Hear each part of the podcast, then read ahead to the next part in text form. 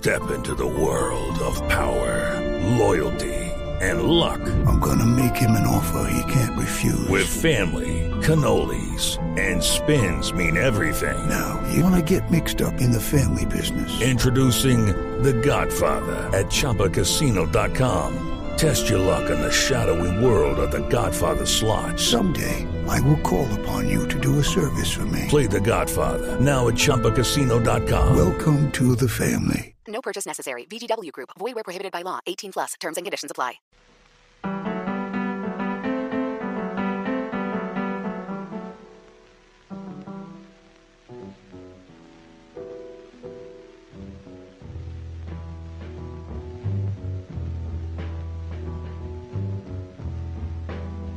Ain't got no home, ain't got no shoes, ain't got no money, I come here to read my poetry tonight as a black feminist, lesbian, poet. Ain't got no love, ain't got no faith. He venido hoy como negra, lesbiana, madre, guerrera, poeta. Así iniciaba sus discursos Audre Lorde, nacida en Harlem el 18 de febrero de 1934. Ícono del feminismo afroamericano, luchadora incansable por los derechos civiles, contra el racismo y la opresión. As a black, lesbian, feminist, socialist, poet, mother of two, including one boy and member of an interracial couple, I usually find myself part of some group in which the majority defines me as deviant, difficult, inferior, or just plain wrong. Audre Lorde tuvo tres nombres: Audrey, Audre y Gambadiza. El primero lo recibió de sus padres en 1934. El segundo se lo dio a sí misma en su infancia por amor a la simetría y a la literación. El tercero se lo dio en el lecho de muerte en 1992 y quiere decir la guerrera que se hace escuchar. Un nombre ganado justamente. Tanto se hizo escuchar que contribuyó a gestar una ola entera del feminismo, el feminismo interseccional, el que vivimos hoy. Antes de que existiera esa palabra, la voz de Lord se alzaba para demostrar que racismo, homofobia y patriarcado siempre van de la mano. Con sus ensayos, su poesía y su militancia docente, Lord creó un lenguaje para expresar, compartir y agrupar las experiencias de miles de mujeres que no encontraban en el feminismo de su época ningún lenguaje que las representara, porque ese feminismo, ese feminismo denunciaba el agobio de una vida de ama de casa a la que ellas jamás podrían acceder.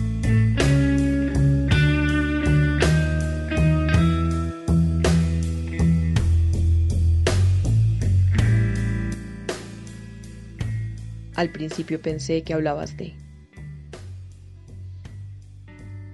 ¿De verdad crees que adivino que en la medida en que, más o menos, ciertamente sí veo a qué te refieres, pero escucha aún y en cambio, por otro lado, pues como si lo supieras? Oh, al principio pensé que hablabas de un pájaro, una flor, tu angustia, la precisión de un juicio de ira, simios entre las rosas, una caja del tamaño de un cuerpo, de la tristeza de mi madre congelada en diamantes, santificada más allá de lo descriptible y radiante como la muerte. Hay 237 pasos entre el aparcamiento y esta mesa metálica, pupitre mecánico del juzgar. El primer sol primaveral brilla en la fachada del edificio, pero se interrumpe en la puerta Toma ahora mi cuerpo y mi sangre como último sacrificio registrado de una imagen negativa sobre la hoja de la puerta giratoria de este edificio, donde hasta los ascensores desfallecen. Ciertamente sé a qué te referías, por cierto, pero escucha aún y en cambio, por otro lado, pues ya sabes solo como si de verdad crees que adivino, que en la medida en que más o menos Oh, bien, ya veo. Al principio pensé que hablabas de...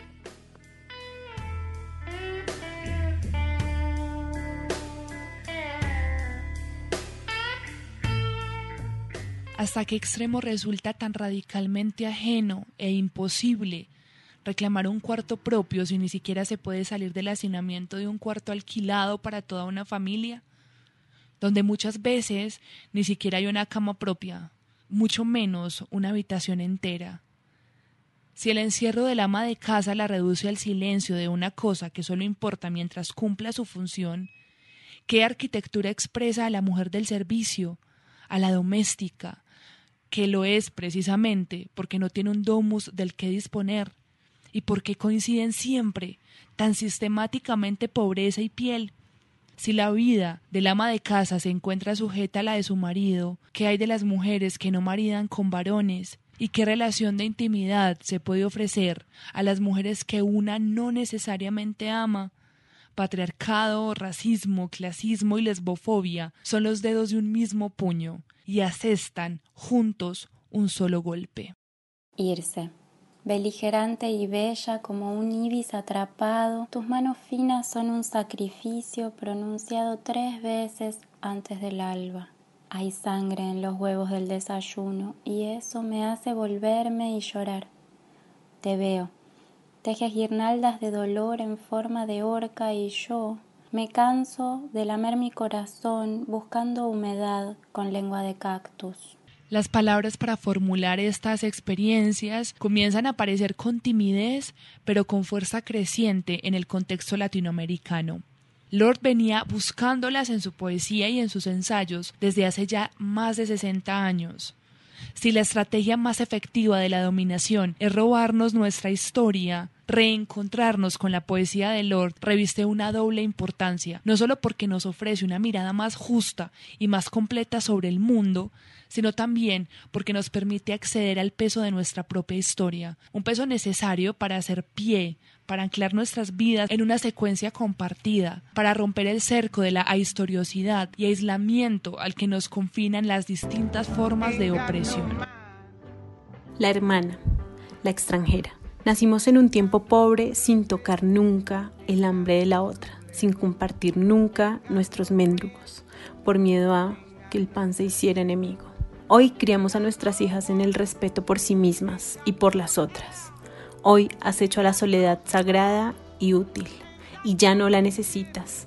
Hoy tu luz brilla muy fuertemente, pero quiero que sepas que tu oscuridad es también rica y trasciende el miedo. En el mundo hispanohablante, sus ensayos y discursos recogidos en La Hermana, la extranjera, circulan desde hace tiempo, en especial en ámbitos de formación feminista, de la mano del activismo lesbiano e interseccional. Pero sin la lectura de su poesía, ese acercamiento solo puede ser mutilado y parcial. La falta de traducciones y quizás también por la lógica de parcelas del campo literario ha impedido el cotejo complementario entre su pensamiento filosófico y su poesía. En 2019 se tradujo por primera vez al español un poemario completo de Lord, El unicornio negro. La encargada de dicha labor fue la española Jimena Jiménez Real. Por fin podemos apropiarnos de su poesía y utilizarla en nuestras luchas, ya sea como mujeres racializadas, eh, como mujeres que se identifican con una orientación sexual distinta de la heterosexualidad o simplemente como feministas. Publicado en 1978, El Unicornio Negro es uno de los libros más míticos de la poeta y en el que explora las diferentes identidades y las opresiones de una mujer lesbiana negra en los Estados Unidos de la década de los 70. Esa traducción, que hasta el momento es la única edición de sus poemas en nuestra lengua, nos ofrece una pieza clave del proyecto político de Lord, en el que la poesía juega un rol esencial. La selección de poemas recogidos podría recorrerse de la mano de los tres nombres de Lord.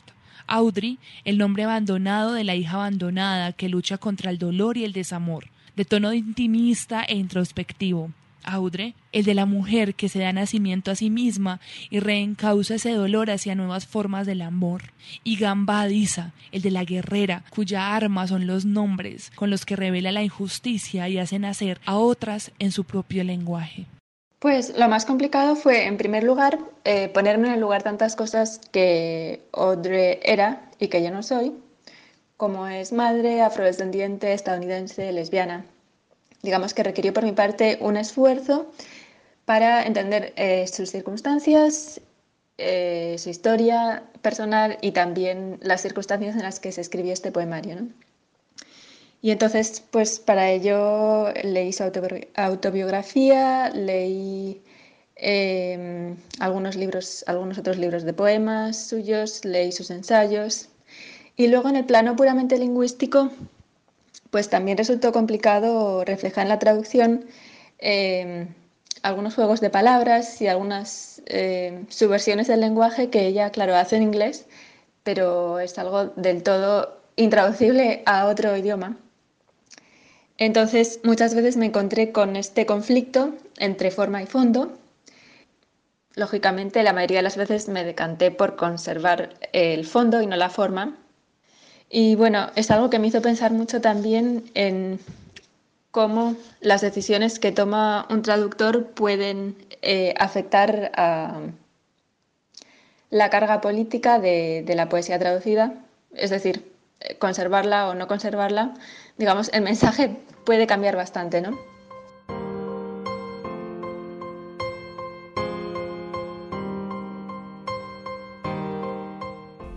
Ghost.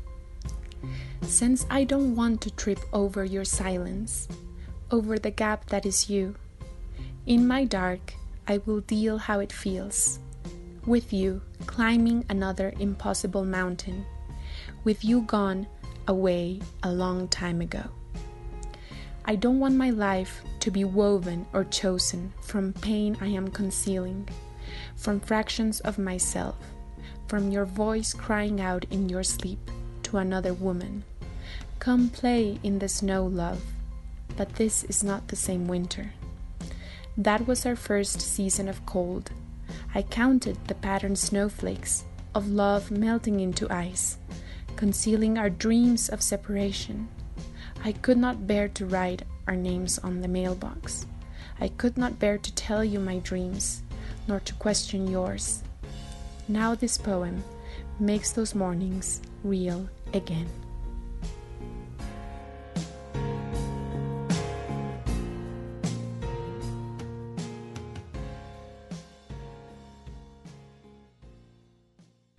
Dos inmigrantes afrocaribeños, Audrey o Audrey creció en un ambiente signado por la Gran Depresión, la segregación, el aislamiento y el desamor. Casi invidente desde muy temprana edad, Lord era además casi invisible para el resto de su familia, en especial para su madre, cuya piel clara era fuente de orgullo porque le permitía pasar por latina, lo que implica que en determinados contextos la madre de Lord podía elegir no ser negra. Pequeña matanza.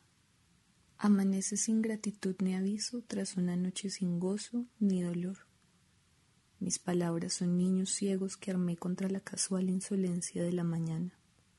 Sin ti estoy herida y en venta como cualquier esquina del Harlem. Una mujer cuyo rostro en las baldosas tus pies aún no han contemplado. Yo soy el torrente que nunca cruzarás, la mujer con la que no puedes lidiar. Yo soy la boca de tu desprecio. Contra todo pronóstico, Lord no sucumbió al ostracismo, sino que forjó relaciones de intimidad con otras mujeres, sus amigas de la infancia. Entre ellas se destaca Genevieve, su amiga más cercana de la adolescencia, posiblemente su primer amor, que se suicidó antes de cumplir 20 años. Las figuras de ella y de su madre marcan un contrapunto en su poesía, en la poesía de Lord, temprana entre la necesidad de deshacerse de una herencia horrorífica y paralizante y el dolor por un amor profundo que se ha perdido en la distancia que va del peligro de aniquilación, de jamás haber existido, al duelo de una muerte como insistencia que posibilita la transformación. Cansada de soportar la violencia racista, homofóbica y misógina que inundaban las raíces de su familia, Lord cortó lazos y comenzó a buscar desde muy joven otras formas de comunidad que no le exigieran mutilar partes de su propia existencia para encajar en sus estándares. Finalmente, tuvo que inventarla. I choose the earth. We choose the earth and the edge of each other's battle. The war is the same. If we lose, someday women's blood will congeal on a dead planet. That if we win, if we win, there is no telling. This teleconference honors Audre Lorde, poet, visionary, lesbian, feminist, warrior, mother. Audre Lorde's poetry, essays, her involvement in political struggles around the world, and her wisdom have all inspired this conference. But in honoring Audre Lorde, we are also honoring ourselves, our struggles, and our victories. For whether or not we know of Lord's work, we have lived it. The work of the next four days, then, is to connect with each other around our most pressing concerns and to use Audrey's work to come to a clearer and deeper understanding of ourselves and our struggles.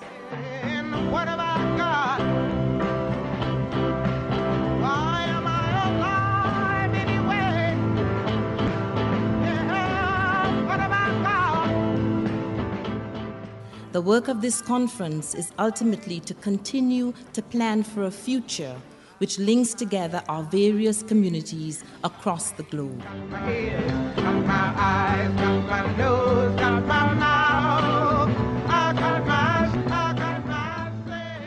Agradecemos a Ángela Martín Leighton, Laura Vázquez, Laura Marcela, Claudia Carrero, Natalia Otero, Silvia Quintero, Natalie Montejo, Camila Castellanos, Tatiana Peláez y Martina Atalaf, que leyeron algunos de los poemas que ustedes escucharon ahorita. Estos poemas hacen parte del libro El Unicornio Negro, traducido por Jimena Jiménez Real.